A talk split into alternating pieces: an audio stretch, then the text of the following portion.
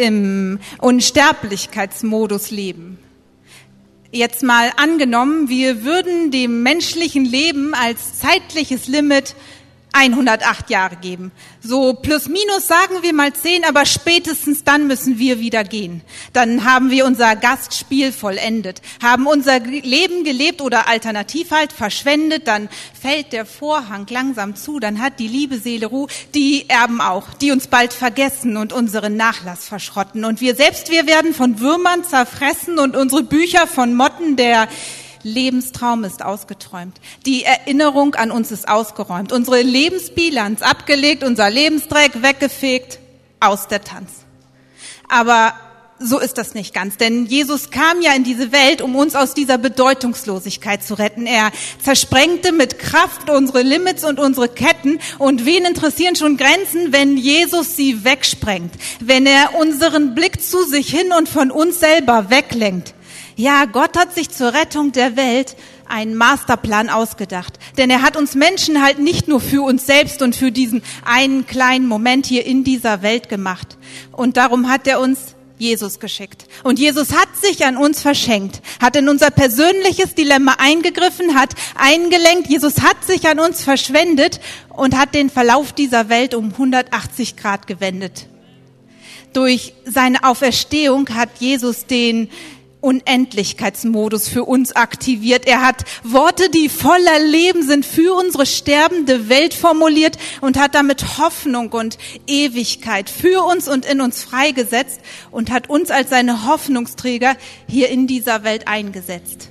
Er kann uns aus unserem kleinkarierten Denken befreien und an seiner Hand können wir grenzenlos sein. Und genau darum ist von den Backgrounds hinter allen christlichen Festen der hinter Ostern für uns echt am besten. Seit Ostern können wir unsere Altlast begraben, können im Tausch dafür Frieden haben, jeden sinnlosen Ballast abschmeißen, jede sinnlose Mauer einreißen oder sie halt locker mit unserem Gott überspringen, können in allen Dingen ein tapferer Sieger sein, ein siegender Krieger sein. Leben und Licht und Gottes Liebe breiten sich aus in dieser Welt und machen alles neu. Leben und Licht und Gottes Liebe breiten sich aus. Wer ist alles dabei? Es wäre doch zu schade, wenn sich jemand von uns in Sinnlosigkeit verliert, die auf dem Bild von einem längst überholten Machtverhältnis hier in dieser Welt basiert. Alle Grenzen sind weg, wir können grenzenlos frei sein und das, was uns einschränkt, das kann für immer vorbei sein die Sehnsucht danach, nach dieser unendlichen Weite, nach unendlicher Tiefe und unendlicher Breite, die fühlt doch echt jeder. Vielleicht ist sie unsere Triebfeder. Vielleicht will Gott uns durch diese Sehnsucht anlocken und an sich selber andocken. Wenn wir nur könnten, wie wir wollten, dann würden wir doch wirklich gerne richtig frei sein, würden so gerne bei etwas, was viel größer ist, als wir selbst sind, dabei sein und hey, wir können, was wir wollen, wenn es das ist, was wir sollen. Es kommt halt immer nur darauf an, auf welches Pferd wir gesetzt haben. Ob die Auferstehung uns verändert hat und welche Draufsicht wir jetzt haben, denn das Lebenswerk von Jesus, das besteht bis heute weiter. Es ist unsere Baseline und wir sind die Fighter. Wir haben jedes Mal wieder die Wahl. Wir können jeder für sich auf seiner eigenen kleinen Bühne spielen und leben oder unser Leben verschenken und es für einen viel größeren Plan hergeben. Das ist doch echt enorm, dass Gott auch an dich und an mich gedacht hat, als er im Himmel diesen Plan, die Welt zu retten gemacht hat, um uns im ersten Schritt von uns selbst zu befreien und dann im zweiten Schritt Teil seiner Truppe hier in dieser Welt zu sein. Und darum tragen wir die Botschaft von Jesus in unsere Stadt, damit Jesus durch uns tausend Namen und tausend Gesichter hat.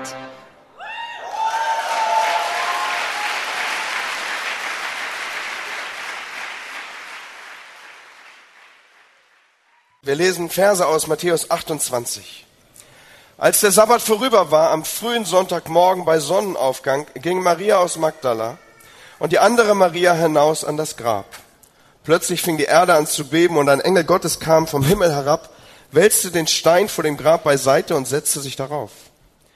Er leuchtete hell wie ein Blitz und sein Gewand war weiß wie Schnee. Die Wachposten stürzten vor Schreck zu Boden und blieben wie tot liegen. Der Engel wandte sich an die Frauen, fürchtet euch nicht. Ich weiß, dass sie Jesus den Gekreuzigten sucht. Er ist nicht mehr hier. Er ist auferstanden, wie er es vorher ausgesagt hat. Kommt und seht euch die Städte an, wo er gelegen hat. Dann beeilt euch, geht zu seinen Jüngern und sagt ihnen, dass Jesus von den Toten auferstanden ist. Er wird euch nach Galiläa vorausgehen und dort werdet ihr ihn sehen. Diese Botschaft soll ich euch ausrichten. Erschrocken liefen die Frauen weg vom Grab. Gleichzeitig erfüllte sie unbeschreibliche Freude. Sie wollten sofort den Jüngern alles berichten, was sie erlebt hatten. Sie waren noch nicht weit gekommen, als Jesus plötzlich vor ihnen stand. Seid gegrüßt, sagte er. Da fielen sie vor ihm nieder und umklammerten seine Füße und beteten ihn an. Thomas, einer der zwölf Jünger, der auch Zwilling genannt wurde, war nicht dabei. Deshalb erzählten die Jünger ihm später, wir haben den Herrn gesehen. Doch Thomas zweifelte. Das glaube ich nicht. Ich glaube es erst, wenn ich, in seine durchbohrten Hände, wenn ich seine durchbohrten Hände gesehen habe. Für meine Fingern will ich sie fühlen und meine Hand will ich in die Wunde an seiner Seite legen. Acht Tage später hatten sich die Jünger wieder versammelt. Diesmal war Thomas bei ihnen. Und obwohl sie die Türen wieder abgeschlossen hatten, stand Jesus auf einmal in ihrer Mitte und grüßte sie, Friede sei mit euch. Dann wandte er sich an Thomas.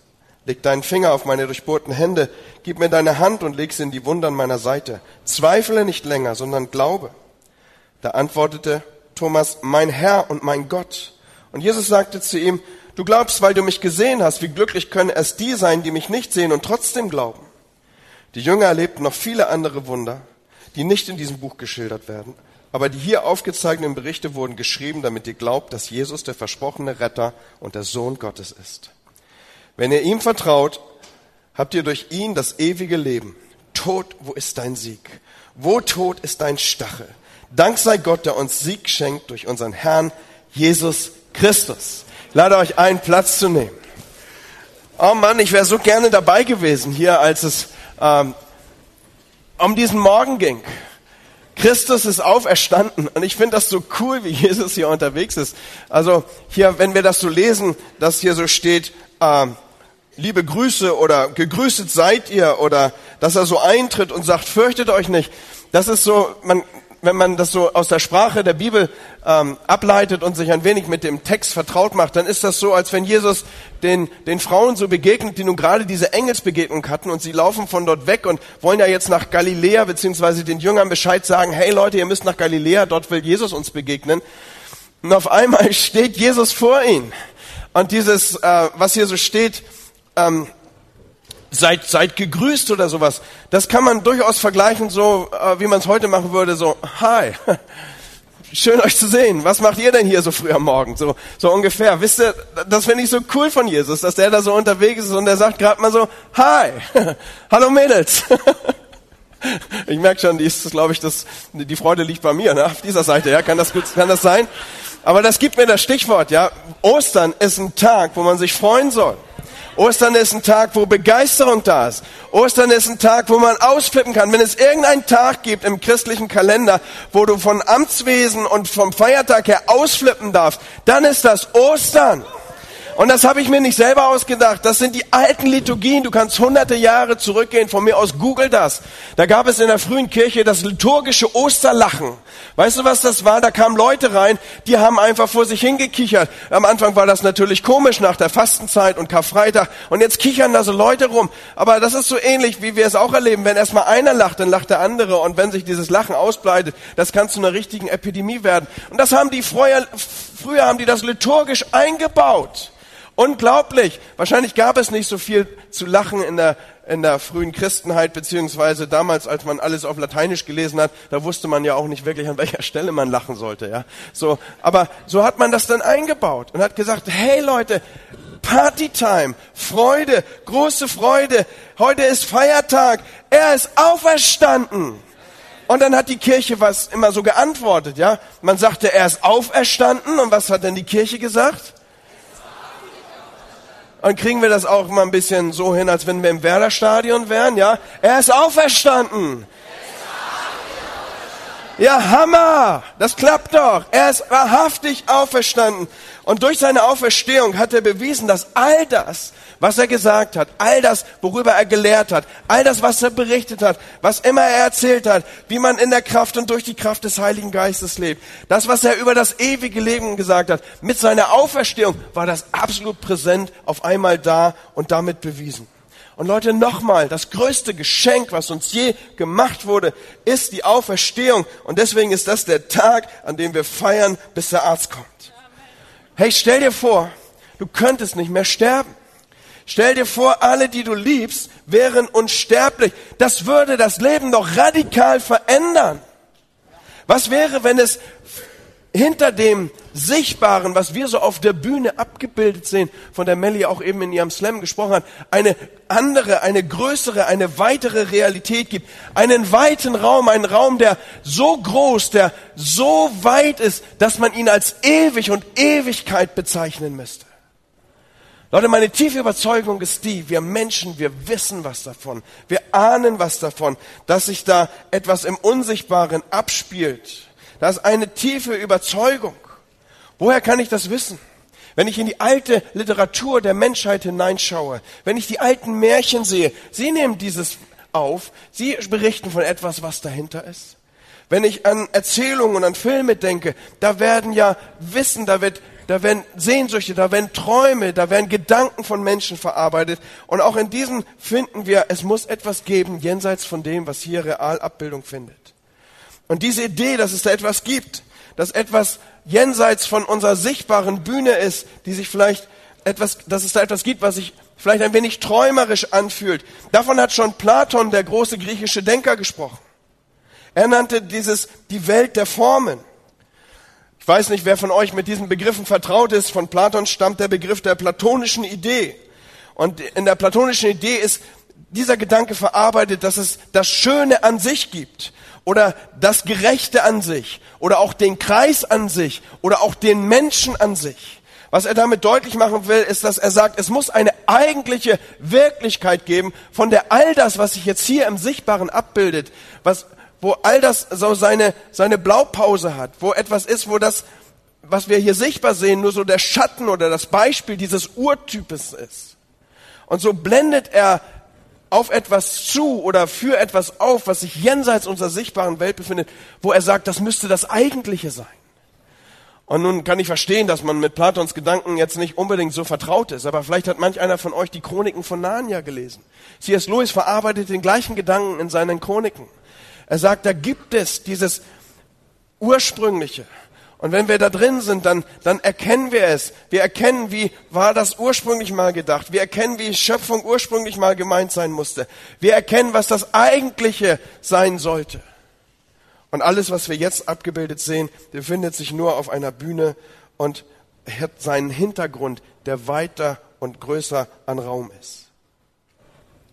Wir haben ja gerade miteinander eine Textstelle gelesen, da war ja sehr stark der Bericht auf die Auferstehung gerichtet und auf die Jünger auch, die hier benannt wurden.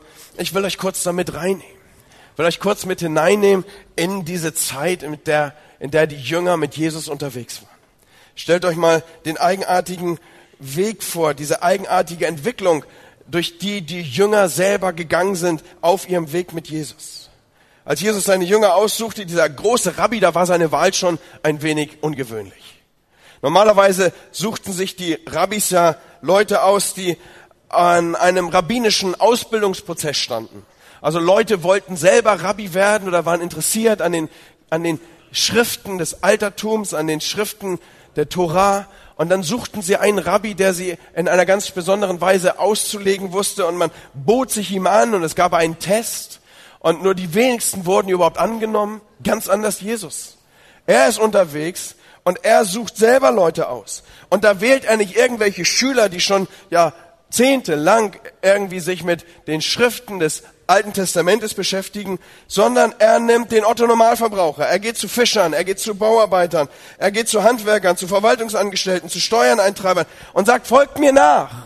Und dieser, Auf, dieser Aufruf, diese dieser Appell, folgt mir nach, es war ein ganz wichtiger, ein entscheidender Appell für Menschen damaliger Tage. Denn es war die Auszeichnung, jetzt in etwas Besonderes hereinzukommen. Wir dürfen uns vorstellen, das war eine hochreligiöse Welt. Das war eine Welt, die mit nichts zu vergleichen war. Sie war total ausgerichtet auf religiöse Inhalte. Und in dieser Welt konnte man nichts Größeres werden als ein Rabbi. Das war das Ende der Karriereleiter. Und wenn jetzt hier ein Rabbi sprach, folge mir nach, dann war damit die Einladung verbunden, jetzt der Jünger, der Nachfolger dieses Rabbis zu werden. Das war absolut high level, mehr ging nicht. Es war eine große Ehre. Das ist übrigens auch der Grund, warum man dann einfach Dinge verließ, warum man aus seinem Elternhaus ausstieg, warum man sein Business hinter sich ließ und einfach mal so spontan mitging, weil das war der Sprung auf der Karriereleiter, der so kein zweites Mal kommen würde.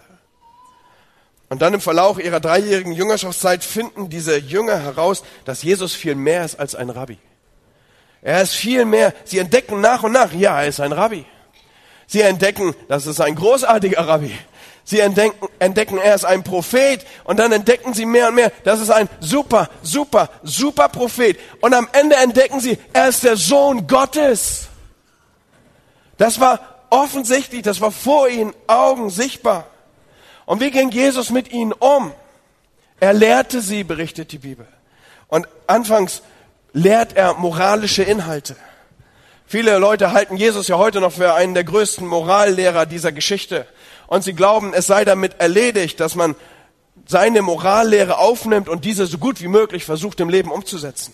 Jesus anfänglich lehrt er seine Jünger eine Morallehre. Und seine Morallehre umfasst einen großen Begriff. Dieser Begriff ist der des Reiches Gottes. Im Reich Gottes, so sagt man, überwindet man Böses mit Guten. Er fängt an, auf der Bergpredigt und in der Bergpredigt zu lehren, wie man mit seinem Nächsten umgeht. Er lehrt in Gleichnissen. Und dann, nachdem er diese Basics gelegt hat, nachdem er die Morallehre installiert und etabliert hat, wie im Reich Gottes man unterwegs sein soll, dann fängt dieser Rabbi an, über die Zukunft zu reden. Und er spricht über Schaf und über Böcke, über drinnen und draußen und über Nachfolger und andere, die nicht nachfolgen. Er spricht darüber, wie er sein Reich bauen und etablieren wird. Und er fängt an, über ewiges Leben zu reden, das man in diesem Reich haben wird. Über etwas Größeres zu reden, als nur über moralische Lehre. Und dann tut er unglaubliche Dinge. Er macht Dinge, die einem den Kitt aus der Brille schlagen. Er weckt Menschen von den Toten auf. Er heilt einfach Leute. Er heilt Leute von unheilbaren Krankheiten. Er heilt eine blutflüssige Frau. Er heilt einen tauben Mann. Er heilt Blinde. Er heilt einfach Leute. Und dann lehrt er. Und man denkt nur, meine Güte, was ist hier los? Als Jünger. So mittendrin. Rausgeholt aus seinem Beruf. Und man denkt, man folgt einem Rabbi, aber der macht Dinge, die, die, die, die machen einen fassungslos. Er hat den Mann geheilt der war eben noch blind, der hat ein Mädchen auferweckt, das war gerade noch tot. Und dann erleben sie die Verklärung mit. Er geht auf einen Berg, Gott öffnet den Himmel und fängt an, mit Jesus zu reden. Und sie sind dabei. Mose und Elia kommen dazu und man bespricht, was als nächstes kommt. Er kommt vom Berg zurück und das Erste, was er tut, ist, er weckt Lazarus auf. Ein Mann, der tot war, drei Tage beerdigt, der hat gestunken. Und dann redet er über das ewige Leben und im Geist zu leben und dass alles eine tiefere Dimension hat, dass es eine Ewigkeit gibt. Und seine Jünger fangen an, das zu begreifen. Sie fangen an, in diesem Kontext zu leben. Er lehrt sie auch zu heilen. Sie sind unterwegs und heilen Menschen. Sie treiben Dämonen aus. Sie fangen an, unglaubliche Dinge zu tun, weil sie anfangen, im Glauben zu leben und Dinge zu sehen, die sie zuvor nie gesehen haben, weil sie wissen, da ist dieser Jesus an unserer Seite. Wir folgen dem richtigen Rabbi. Und dann stirbt er. In einer Woche ändert sich alles in dieser Passionswoche, wie wir sie heute nennen. Und er stirbt und wird aufgehängt und völlig nackt übrigens an ein Kreuz gedemütigt und genagelt und, und jetzt fürchten sie um ihr Leben. Und sie denken, die ganze Sache, mit der wir doch auch unterwegs waren, zu der wir doch gehört haben, zu der wir auch Zugang hatten, diese Sache mit dem ewigen Leben und das Reich Gottes und die Lehren, die neue Lebensart. Wir waren so begeistert und wir dachten, das wäre was anderes als das, was andere verkündigten. Wir müssen uns vorstellen, im Kontext des Neuen Testamentes war Jesus nicht der einzige Rabbi, der unterwegs war. Es waren ein Haufen Rabbis unterwegs mit ihren Jüngern. Und sie haben halt gedacht, okay, wir haben den richtigen, bei uns geht's richtig ab, hier geht die Post ab, hier ist Power, hier werden Leute geheilt. Er lehrte mit Vollmacht, haben die anderen mir auch zugestanden. Aber all die anderen Rabbis sind tot und wir wissen heute nicht mal mehr, was sie wirklich gelehrt haben. Jedenfalls nicht im Detail. Und jetzt auf einmal stirbt ihr Rabbi und sie denken, Mann, der reiht sich ein in die Reihe derer, die schon vor ihm gegangen sind und die auch noch nach ihm gehen werden. Und ich, Dummkopf, habe meine Familie und meine Arbeit dafür aufgegeben. Im Fall von Petrus habe meine Familie bei meiner Schwiegermutter sitzen lassen. Und jetzt muss ich nach Hause und mich dieser Peinlichkeit aussetzen, dass ich mir einen Bären hab aufbinden lassen. Das packe ich nicht. Leute, zwischen Karfreitag und Ostermorgen war wirklich Verzweiflung angesagt. Als Jesus stirbt, sind ja auch kaum noch Leute unter dem Kreuz zu finden von seinen Jüngern. Warum? Die hatten abgeschlossen damit. Die haben gesagt, wie peinlich, dass ich darauf gesetzt habe. Und dann wird Jesus von den Toten auferweckt. Ist irgendeinem bewusst, was hier gerade passiert? Dann wird Jesus von den Toten auferweckt und alles, wirklich alles verändert sich. Auf einmal, auf einmal dreht sich die Situation. Eben Depression und keiner will mal mehr unterm Kreuz zu finden sein. Und jetzt, wow! Mit Jesu Auferstehung von den Toten gewinnt all das, was er gesagt hat was er getan hat, was er behauptet hat, seine Lehre über das ewige Leben und dass es Größeres gibt als das, was sich hier auf dieser Bühne abbildet. Auf einmal gewinnt das an Bedeutung. Gibt es hier irgendjemand, den das aus dem Sessel hebt, Leute? Das ist Hammer. Das ist unglaublich. Hey, wir gehen da so nüchtern drüber weg. Woher nehmen wir eigentlich den Glauben, dass die Leute im römischen Reich nicht gewusst hätten, dass Tote normalerweise nicht auferstehen? Als ob die irgendwas anderes geglaubt hätten als wir.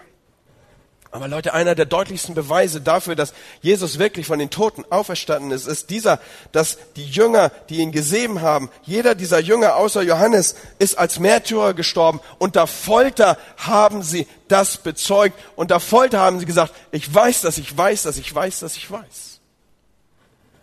Wenn die Berichterstatter früher hier irgendwie ein frommes Märchen hätten installieren wollen, glaubt ihr, denen wäre im Traum eingefallen, Frauen als Zeugen der Auferstehung aufzurufen? Frauen waren zu damaligen Zeitpunkt Besitz. Die hat kein Mensch für voll genommen. Die durften nicht mal als Zeugen aussagen, weil man sie für unzurechnungsfähig hielt. Und glaubt ihr, dass wenn irgendjemand ein frommes Märchen installieren wollte, dass er schreiben würde, Frauen haben das entdeckt, er hätte den Bericht der Lächerlichkeit preisgegeben. Aber gerade weil es so dort steht, ist es so authentisch.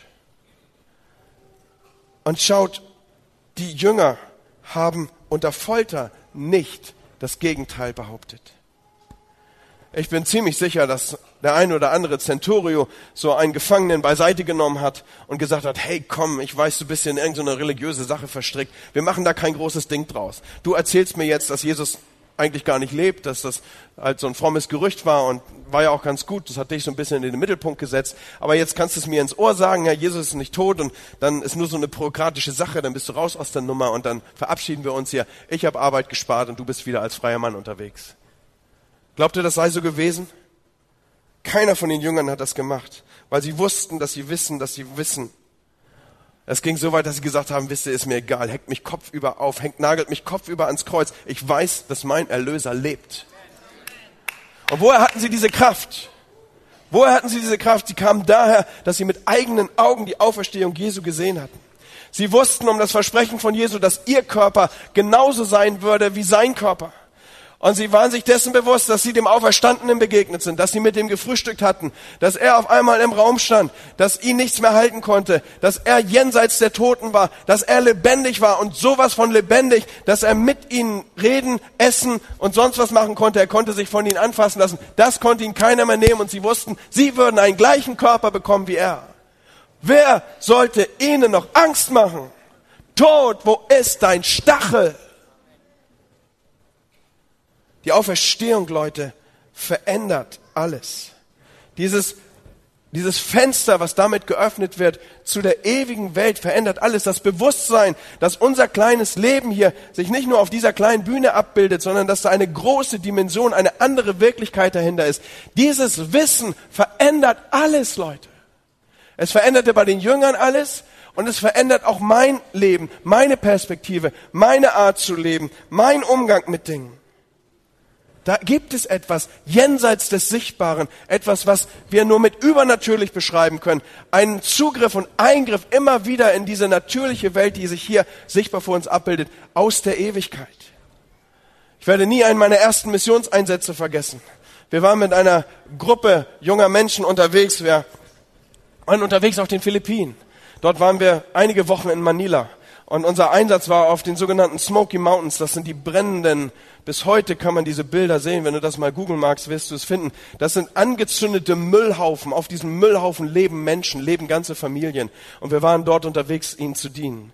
Und nachdem wir dort zwei, drei Wochen in dieser schlechten auch Luftatmosphäre war, wo wir giftiges Zeug eingeatmet hatten und wo wir brennenden Autoreifen jeden Morgen begegnet sind, da haben wir ein paar Tage Auszeit nehmen wollen und sind auf eine Insel gefahren. Viele, viele Stunden sind wir gefahren beziehungsweise auf dem Wasser gewesen, bis wir eine kleine, ganz kleine Insel, die du von A bis Z überblicken konntest. Du konntest vorne am Strand sehen, wie der Strand hinten aussieht. Da standen zwei, drei Hütten aus. Wir wussten definitiv, wie viele Leute auf dieser Insel waren. Und einer unserer Teilnehmer, er konnte nicht schwimmen. Manchen von euch ist er bekannt. Friedrich Appel. Er hat all die Fliesen gelegt hier im Haus. Ich erzähle eine wahre Geschichte. Und dieser Mann konnte nicht schwimmen und trotzdem geht er ans Wasser und er wird abgetrieben. Er hat gedacht, das ist so eine leichte Lagune, er wird abgetrieben und er wird rausgezogen in den Ozean hinein und er kann nicht schwimmen, er ertrinkt. Und über diese Situation kommt ein Mann, er greift ihn, zieht ihn an den Strand und setzt ihn dort ab. Er war weder davor noch danach gesehen. Wir wussten, wer auf dieser Insel ist. Glaubt ihr, dass das was mit meinem Leben gemacht hat? Glaubt ihr, dass mir das einen Zugang zu einer Welt geöffnet hat, die ich mit meinem physischen Begriffen nicht erklären kann. Glaubt ihr das? Ich glaube, dass es Engel gibt. Gut, ihr seid Hanseaten. Ich, ich, ich, werte das mal als Zustimmung. Und Leute, das hat mich total umgehauen. Hey Mann, ich war auf einem Missionseinsatz, ja. Ich war, ich war also enger dran an dem, dass man irgendwie fromm lebt, als auf einem Missionseinsatz. Das kann man ja gerade nicht sein.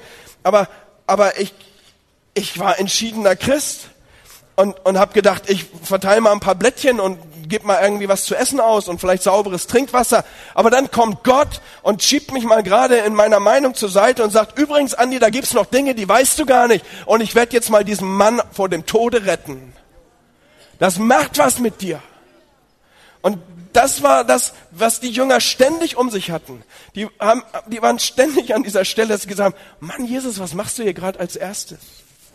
Als nächstes? Was kommt dann?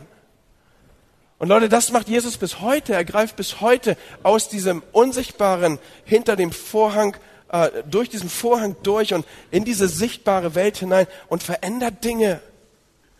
Das macht Jesus immer noch. Das hat er mit meiner Frau gemacht, zum Beispiel mit Lüdi.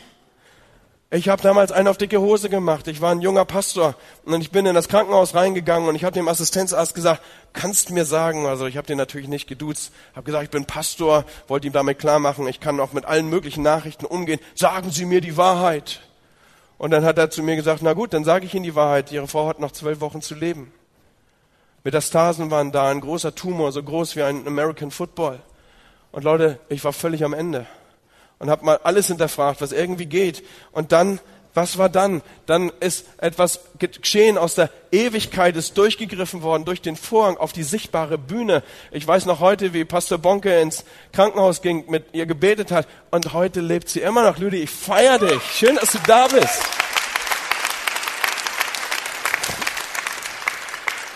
Und Leute, wir wissen doch alle, dass in der Welt, in der wir leben, nicht immer Rettung und nicht immer Heilung da ist. Aber was wir doch ahnen ist, dass das, was sich hier vor unseren Augen abbildet, nicht alles ist, sondern wir ahnen um ein Verständnis, dass es etwas Tieferes gibt, was hinter all dem steckt. Wir ahnen, dass es da noch mehr gibt. Wir ahnen, dass es wohl auch eine andere, ganzheitlichere Beurteilung unserer Situation gibt. Da, wo wir krank sind und nicht gesund werden. Oder wo Menschen auch sterben, kann es sein, dass es eine ganzheitlichere Dimension der Beurteilung gibt, eine Dimension aus der Ewigkeit, wo jemand sagt, das ist nur ein kleiner Moment, es gibt anderes, es gibt Größeres, da ist eine andere Wirklichkeit. Ja, ich glaube das. Wenn solche Dinge passieren, dass Gott übernatürlich eingreift, dann scheint es so, als würde Gott uns zuzwinkern und uns gerade so genug zum Glauben geben, aber auch noch genug Grund, auch weiter zu zweifeln. Und ich glaube, er tut das, weil er uns hier die Wahl lässt. Wenn wir zu viel sehen würden, dann bräuchten wir nicht mehr glauben. Und die Wahl wäre dahin. Den Aposteln war sozusagen jegliche Wahl genommen. Aber wir leben in dem Zustand, den Jesus in Bezug auf Thomas anwendet, wo er sagt, wer glaubt ohne zu sehen, der soll selig sein. Weil solchen Menschen, die noch die Wahl haben, sich für den Glauben zu entscheiden, denen, so sagt es die Schrift, wird der Glaube zur Gerechtigkeit, als Gerechtigkeit angerechnet. Wenn es also wahr ist, dass wir in Christus durch die Auferstehung ewiges Leben haben, dann verändert das alles. Leute, seit Wochen ist das das beherrschende Leitthema auch unserer Post auf Facebook.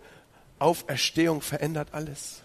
Wenn das die Botschaft ist, die du aus diesem Morgen mitnimmst, Auferstehung verändert alles. Auferstehung verändert meine Sicht. Auferstehung verändert mein Verhalten. Auferstehung verändert mein Leben, besonders im Blick auf die Zeitspanne unseres Lebens. Viele von uns haben, wenn sie das mal so bewusst machen, über die Zeitspanne ihres Lebens nachzudenken, da nicht so gute Gedanken. Manch einer trübt da sogar ein bisschen ein, weil er realisiert, dass er endlich ist, dass er altern wird. Wir realisieren Verlust, wir realisieren Dinge, die wir vielleicht versäumt haben.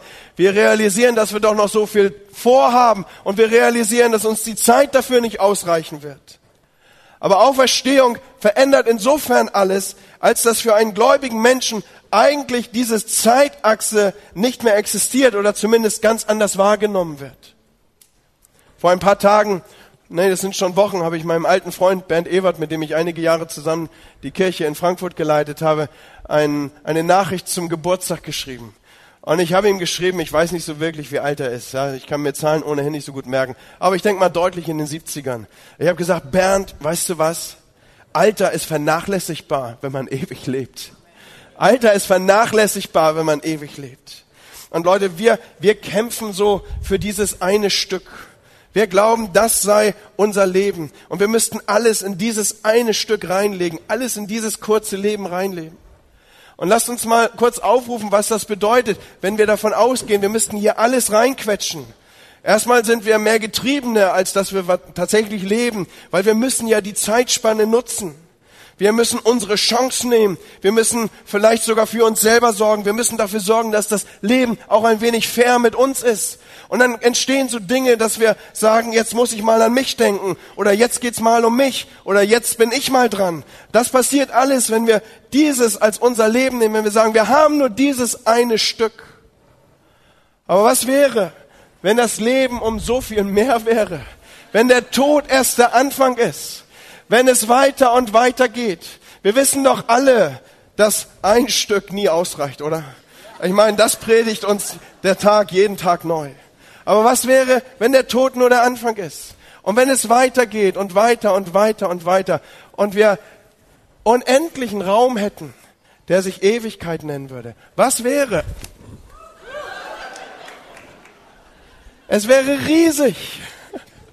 Schmeiß es weiter, wenn du willst.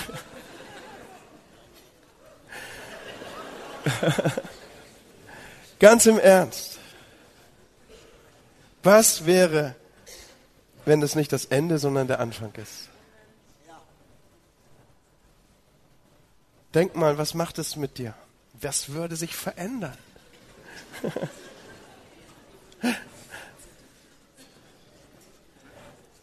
Wisst ihr, was sich verändern würde? Unser Umgang mit Geld würde sich verändern. Geld wird auf einmal ein, ein Mittel zur Güte. Und wir würden es einsetzen als ein Mittel für Größeres. Unser Blick auf Leid würde sich ändern. Im Moment sind wir so fokussiert auf dieses Leid in diesem kurzen Abschnitt auf der Bühne. Aber vor dem Hintergrund von Ewigkeit wird dieses Leid, was wir erfahren, es wird nur, wie jemand, jemand geschrieben hat, zu einem, zu einem Bad Day auf der Arbeit. Ich hatte heute einen schlechten Tag. Es ist nur so ein Abschnitt. Ich habe in diesen Tagen die Geschichte von Joni nochmal gelesen. Diese Frau, die durch einen Unfall querschnittsgelähmt ist. Und nur hier oben eigentlich ihren Kopf bewegen kann, alles andere nicht. Sie schreibt davon, dass dieser kurze Abschnitt, wo sie so gehandicapt ist, nichts gegen das ist, was sie einmal tun wird, wenn sie im Himmel ist. Und sie sagt, das Erste, was ich tun werde im Himmel ist, Ich werde tanzen. Ich werde mich auf meine Füße stellen und ich werde tanzen. Und ich werde eine Ewigkeit durchtanzen. Wow, Leute, da ist eine andere Dimension. Das ist eine andere Wirklichkeit. Es wird unseren Blick auf Leid ändern. Es wird unseren Blick auf Beziehung ändern. Weil Beziehungen sind jetzt ewig. Beziehungen sind ewig. Wir, wir sind in unserem Kennenlernen dabei, uns anzufreunden. Und besser wir tun es gut, weil wir werden die Ewigkeit zusammen verbringen müssen. Ist das krass? Mann, Alex, du wirst mich nie wieder los. Und wenn du mich suchst in der Ewigkeit, ich bin immer da, wo der Grill schon an ist. Lauf einfach dem Geruch hinterher. Es wird unseren Blick auf das Altern verändern. Weil dann, dann werden wir nicht alt, wir werden reif. Es verändert sich. Irgendwann tauschen wir nur die Hülle. Und dann werden wir wieder ins vollkommene Mannesalter umgestaltet sein. Was heißt, wir werden fit wie ein Turnschuh sein, Leute. Freunde, die Auferstehung von Jesus hat eine enorme Kraft, weil sie unseren Blick, unsere Sicht verändern will. Sie verändert die Art, wie wir mit Menschen und mit Dingen umgehen. Sie verändert unseren Blick auf Menschen, die uns vorangegangen sind. Wir sagen, wir haben den oder jenen verloren. Nein, wir haben ihn nicht verloren, wenn er in Christus gestorben ist, sondern sie gehören zu dieser großen Wolke der Zeugen, die uns nur vorangegangen sind. Sie sind jenseits der Bühne, auf der wir unser Leben noch spielen. Auferstehung, Leute, verändert alles. Wollt ihr das mal mit mir sagen? Auferstehung verändert alles. Kommt nochmal. Auferstehung verändert alles. Ein ganz anderer Blick. Nicht nur diesen kurzen Moment auf der Bühne, sondern das ein weiter Raum, der sich Ewigkeit nennt. Und damit du das nicht vergisst, deshalb feiern wir Ostern. Deshalb ist dieser Ostertag gesetzt damit du wieder und wieder daran erinnert wirst. Es gibt eine andere Dimension. Es gibt eine Ewigkeit. Es gibt ein Leben, das weitergeht. Auferstehung verändert alles. Und ich möchte dich einladen, dass du dein Leben dem gibst, der dir ewiges Leben geben kann. Und jetzt denkst du vielleicht, Pastor, jetzt wirst du aber frontal hier. So ganz ohne Überleitung kommst du jetzt hier nochmal auf einen anderen Punkt? Ja, mache ich ganz bewusst. Weil ich nicht weiß, ob ich nochmal Gelegenheit habe, dieses Jahr mit dir zu reden. Vielleicht bist du einer von denen, die nur an Ostern in die Kirche kommen. Vielleicht bist du nicht mal freiwillig hier, weil an Ostern geht man halt in die Kirche und irgendeine Mama hat dich mitgeschleppt. Irgendeine Ehefrau hat so lange genörgelt, bis du klein beigegeben hast. Sorry, wenn ich so direkt bin.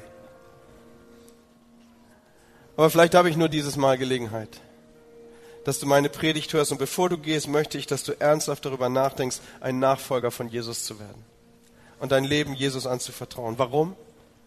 Warum will ich das? Weil ich weiß, dass während ich hier zu dir geredet habe, ist in dir das aufgestanden, dass du auch weißt, dass es mehr gibt als nur diese kleine Lebensbühne, auf der sich dein Leben abbildet. Ich weiß, dass du weißt, dass es ein tieferes, ein ewiges, einen geistlichen Raum gibt hinter dem, was sich hier für dich sichtbar abbildet. Und deshalb will ich, dass du eine Entscheidung triffst, mit dem durchs Leben zu gehen, dass du eine Entscheidung triffst an diesem Auferstehungsfeiertag, den wir Ostern nennen, mit dem durchs Leben zu gehen, der dir den Zugang zu diesem ewigen Leben geben kann, der gesagt hat, das schenke ich dir, dem gebe ich ewiges Leben. Deswegen bin ich hier so frontal. Deswegen werde ich hier so direkt. Und du musst jetzt nicht auf irgendeinen besonderen Moment warten.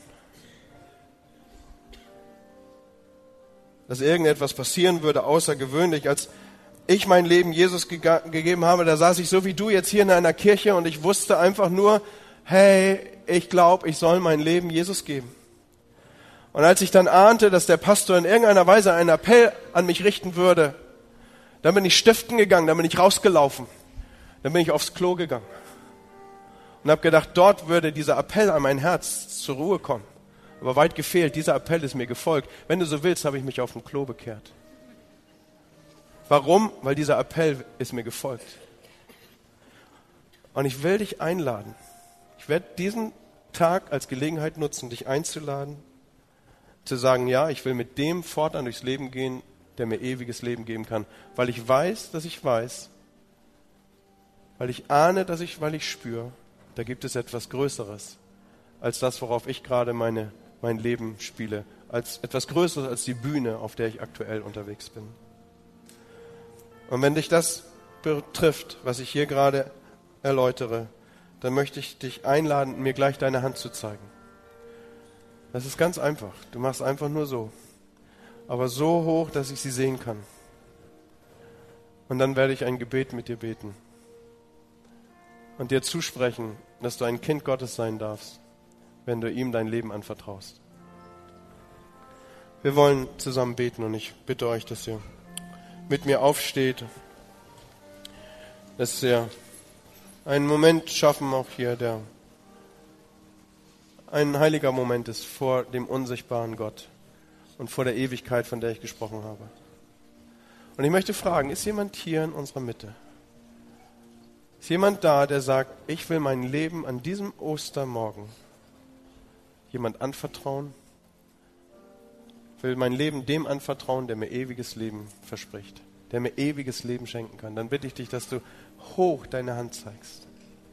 Ich möchte das sehen, dass ich für dich beten kann. Dankeschön. Vielen Dank. Vielen Dank. Danke. Danke, ich sehe die Hände. Dankeschön. Wie ist da oben? Da oben Menschen, die sagen, ich will mein Leben Jesus geben. Ich will es dem anvertrauen, der mir ewiges Leben schenken kann. Dankeschön. Vielen Dank. Ich sehe die Hand. Und dann lade ich uns alle ein, nachzusprechen.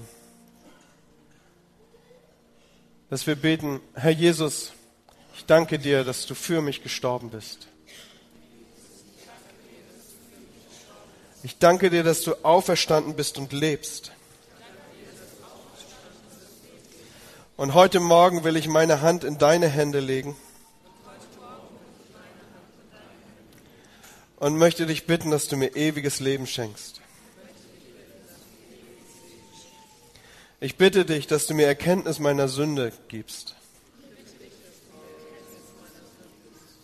Ich bitte dich, dass ich diese Sünde dir bringen kann. Und dass du mich reinwäscht von aller Schuld und Sünde. Bitte gib mir das Geschenk des ewigen Lebens. Und lass mich dein Kind sein. Amen. Amen. Ich würde gerne die, die euch eben kenntlich gezeigt hat, hier vorne mit euch beten nach dem Gottesdienst. Kommt gerne auf mich zu. Wir wollen dann noch ein abschließendes Gebet miteinander sprechen. Es wäre mir eine Freude. Oder macht es mit jemandem fest, der dir vertraut ist, der vielleicht neben dir war. Kommt Kirche, wir geben diesen Menschen einen Applaus. Dieser Moment ist der Startschuss für etwas völlig anderes. Ist der Startschuss, dass alles neu wird. Und die, die wir schon länger im Glauben sind und denen uns das, denen, denen das, dieser Blick vielleicht ein wenig verloren gegangen ist. Lasst uns hier rausgehen als veränderte Leute. Lasst uns hier rausgehen mit Leuten mit geweitetem Bewusstsein. Lasst uns hier rausgehen als Leute, die wissen, Auferstehung ändert alles. Es verändert meinen Blick. Es geht weit über das hinaus, was ich hier sichtbar abgebildet habe. Und ich darf leben, ein, ein Leben in der Dimension der Ewigkeit. Auch wenn wir hier eine Zeit, eine Zeit lang Trübsal haben, wie Petrus sagt. Wir werden ewig leben. Es wird nur ein Bad Day sein. Auch wenn ich hier vielleicht nicht der Reichste bin. Egal, ich werde einmal überschüttet werden mit allem Reichtum, den der Himmel für mich hat. Auch wenn ich hier vielleicht Mangel habe, es kommt der Tag, wo all mein Mangel ausgefüllt sein wird. Auch wenn ich hier krank bin, es kommt der Tag, wo ich tanzen werde wo wir tanzen werden in der Herrlichkeit. Jesus macht alles neu. Glaubt es und es wird dein Leben verändern. Gott segne euch. Mit diesem Wissen und mit diesem Ganzen, was wir heute gehört haben, darf ich, darf ich euch verabschieden. Der Gottesdienst findet an dieser Stelle sein Ende und ich möchte noch euch alle segnen mit dem hohen priesterlichen Segen aus 4. Mose. Der Herr segne dich und behüte dich. Der Herr lasse sein Angesicht leuchten über dir und sei dir gnädig. Der Herr hebe sein Angesicht über dich und gebe dir Frieden. Amen. Amen. Habt ein gesegnetes Osterfest weiterhin, habt einen schönen Sonntag und ähm, ja, einen schönen Tag für euch.